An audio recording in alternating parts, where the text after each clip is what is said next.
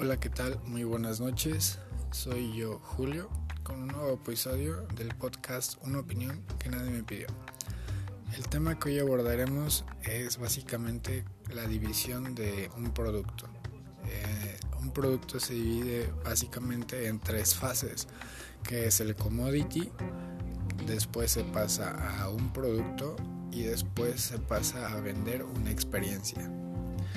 Entonces vamos a empezar eh, dando a entender qué onda con un commodity. Un commodity es básicamente una materia prima, pero para fines prácticos un negocio es cualquier tipo de cosa que no tenga manera de diferenciarse de la competencia.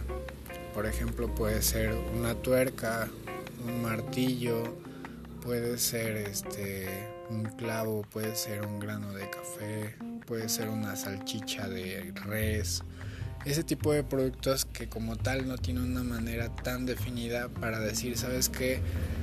Pues mi salchicha es mejor que la otra, sí, ajá, pero pues yo puedo comprar una salchicha más barata que la tuya porque no me estás demostrando cómo se diferencia tu salchicha de los demás. Solamente es una salchicha de res, pero salchichas de res hay de muchas marcas y pues si tú no tienes una percepción de valor en los clientes bastante alta, pues vas a perder básicamente porque siempre va a haber un competidor que quiera vender más barato que tú para que pueda vender entre comillas más, ¿no?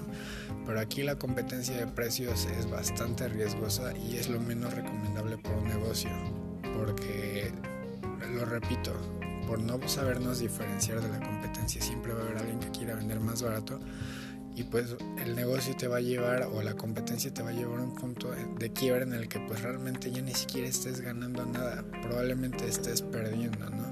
Y eso es bueno solamente en el caso de que quieras ganar una cuota o participación de mercado para después con ese volumen de clientes o esa cartera de clientes pues ya ofertarles un producto en el cual puedes ganar, ¿no? Pero mientras tanto, si tú no tienes manera de diferenciar tu producto, es un commodity y es pues básicamente complicado salir adelante con él más que puedas vender volúmenes no ahora pasemos a lo que es el producto. Es cuando una materia prima pues tiene un desarrollo y un proceso en el cual pues ya el cliente sabe que no es cualquier cosita no por ejemplo pasamos del grano de café a una taza de café o una botella de licor de café o se puede pasar de un tornillo a probablemente un anaquel hecho con o está eh, posteado, por así decirlo, con tornillos, ¿no?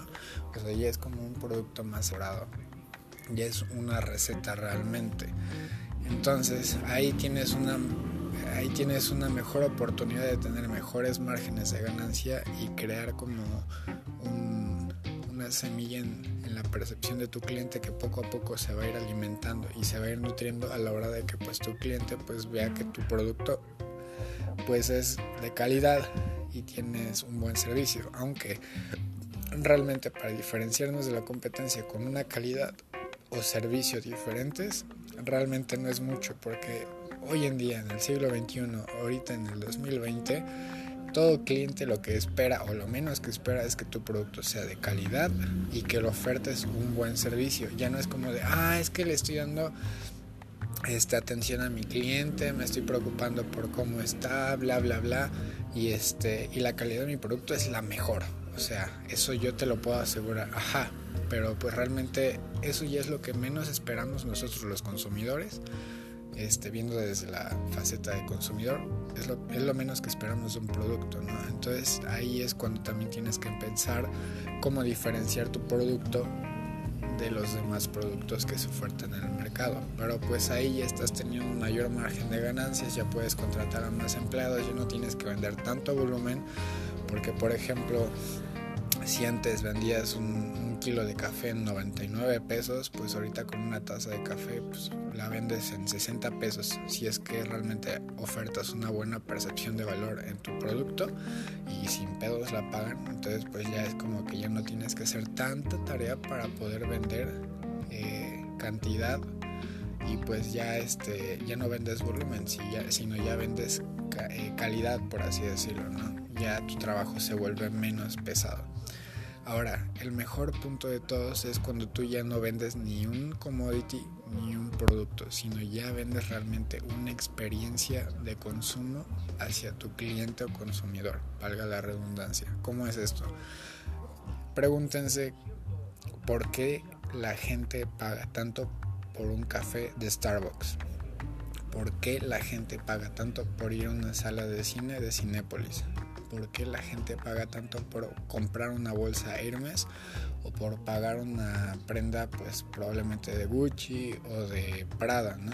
¿Por qué realmente cuando su valor de producción es como de la décima parte? O sea, pongan por el caso, y es, no estoy seguro, pero pongamos por el caso que hacer una prenda de Gucci de piel pues probablemente salga como en unos 500 pesos, ¿no? Pero ¿por qué se puede hacer que esa prenda de piel se venda a 20 mil pesos? Porque realmente la prenda de, de, por ejemplo, Louis Vuitton, ya sabe la gente que cualquier cosa que compre de Louis Vuitton es artesanal, es exclusivo, no está hecho en masa, o sea, son como piezas contadas que no todo el mundo va a tener y pues que realmente ya tienes una percepción de entrada el valor pues es súper altísimo. Entonces sin problemas las marcas de lujo pueden crear ese tipo de productos y ponerles precios realmente altos y pues tener márgenes de ganancia igualmente súper altos. Y ahí no se dedican como tal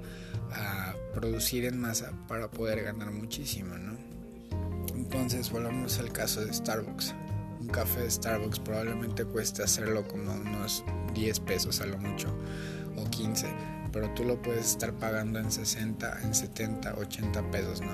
Porque ya realmente ya no compras el producto en sí. Puede que sea bueno, puede que sea malo según la percepción que tenga cada quien del producto. No a todos les gustan, no a todos no les gustan, ¿no? Hay quienes son fan del producto, pero más que del producto, son fan de la experiencia de, pues, comprar un café gourmet, tener una experiencia de compra en donde eh, sentarte en un silloncito en la cafetería de Starbucks es escuchar música bastante agradable. La decoración también es como no tan eh, básica, o sea, sí está bastante elaborada. Y pues este, sabes que cuando tú enseñas el logo de Starbucks vas a tener una percepción de, ok, pues yo pertenezco a esta comunidad de personas que les gusta un buen café y que les gusta también compartir una buena experiencia, ya sea solos o acompañados con alguna persona, ¿no? Entonces, cuando tú ofertas una experiencia, es basta llegar a ese punto, pero creo que es lo mejor que te puede suceder en cuestión de negocios, ¿no? Porque ahí realmente ya cuando tu cliente tiene una percepción de valor de tu producto, pues ya tienes todo todo hecho, ya, ya realmente lo que tienes que seguir haciendo es no bajar la calidad, eh, no bajar el servicio eh, y pues obviamente mejorar cada vez que se pueda cualquier aspecto mínimo en el producto o en la experiencia de compra, ¿no? O sea, es como de que eh, muchas cafeterías pues te ofrecen tu vasito como tal, sencillito, pero pues nada más queda ahí, ¿no? Pero si nosotros le ponemos como Starbucks así el nombre de nuestro cliente, ya tenemos un proceso de venta ya diseñado, ya no es como de que hoy vendo de tal manera y mañana vendo de tal manera, sino tener ya pues sistematizado eso sin errores, ya es como que estamos generando un poder muchísimo más grande en cuestión de la percepción de valor. Y enfatizo mucho en esto de, de la percepción de valor porque créanme así es como se hacen realmente los negocios más grandes. ¿no? Por ejemplo, eh, pues puedo hablar también de, de mi servicio de, de, consultorías o puedo hablar de mi servicio de entrenamiento personal. ¿no? Por ejemplo, hablemos del servicio de entrenamiento personal. Yo cuando entreno a alguien, pues me intereso, como les había comentado, en cómo generarle valor a esta persona, cómo hacer que pueda tener un negocio extra porque me gustan los negocios, o cómo poder recomendarle que mejore su, su inversión, ¿no? O sea, poder, poder decirle, sabes que igual y lo tuyo no son negocios, porque los negocios no son para todos, pero sí puedes hacer dinero invirtiendo y estos son los mejores puntos en los que tú puedes invertir hoy en día. Porque me interesa que pueda seguir pagando mi servicio y pues que no se quede como que nada más me interesa que haga ejercicio y listo, ¿no? También me interesa nutrir su, su mente, ¿no? Entonces ya cuando eh, pagan las clases es garantía de que van a tener resultados físicos, pero también van a tener resultados en cuanto a su percepción de cómo mejorar la vida, ¿no? Entonces ya se está creando una experiencia no básica como de, ah, pues voy a hacer ejercicio y X, ¿no? Sino que sé que voy a hacer ejercicio, pero mientras en la plática sé que voy a tener o voy a poder mejorar mis ideas o voy a poder aterrizar mejor mis ideas, ¿no? Entonces ya se está creando una experiencia y ya no se está vendiendo como tal un producto o servicio. Entonces recordemos esto, existen tres partes básicas de un producto, que es el commodity, es el producto y es la experiencia. ¿En cuál parte estás tú? Reconócela y desarrolla un plan para pasar al siguiente nivel.